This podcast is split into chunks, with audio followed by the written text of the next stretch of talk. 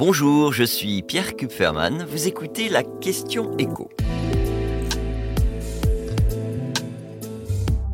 Quelles marques sont concernées par les prochaines renégociations de prix avec la grande distribution?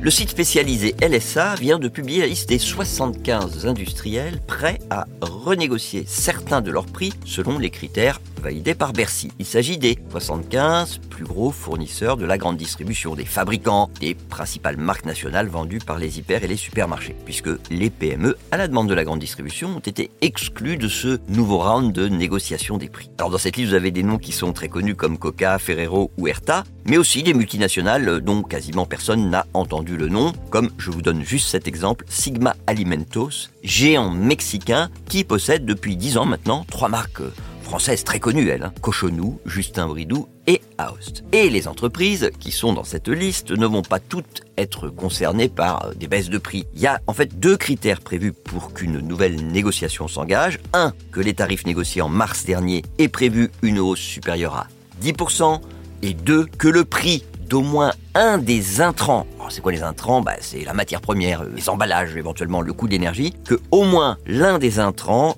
ait baissé d'au moins 20% depuis mars. Or, pour vous donner juste une idée, sur France Inter ce matin, le patron d'Intermarché estimait que les négociations qu'il va pouvoir rouvrir concerneraient en réalité la moitié de ces grands industriels. On est donc entre 35 et 40. Et il donnait l'exemple d'un grand producteur de pâtes avec lequel Intermarché a négocié en mars une hausse de 9%, et donc qui n'est pas concerné par la nouvelle négociation sont également exclus d'office tous les industriels qui vendent des produits laitiers puisqu'il a été décidé de ne pas renégocier les prix des marques nationales vendant du lait, du beurre, de la crème fraîche, euh, des yaourts ou du fromage afin de protéger les éleveurs. Ça, ça élimine d'office quatre géants du secteur, Lactalis, Belle, Laïta, en fait vous connaissez euh, la principale marque cette coopérative, c'est le paysan breton, et puis Sodial qui vend euh, le lait Candia et les yaourts Maminova. Et sur la trentaine de groupes qui vont devoir renégocier, eh bien une partie seulement de leurs produits pourrait être concernée. On ne sait évidemment pas lesquels, mais on peut faire quelques pronostics.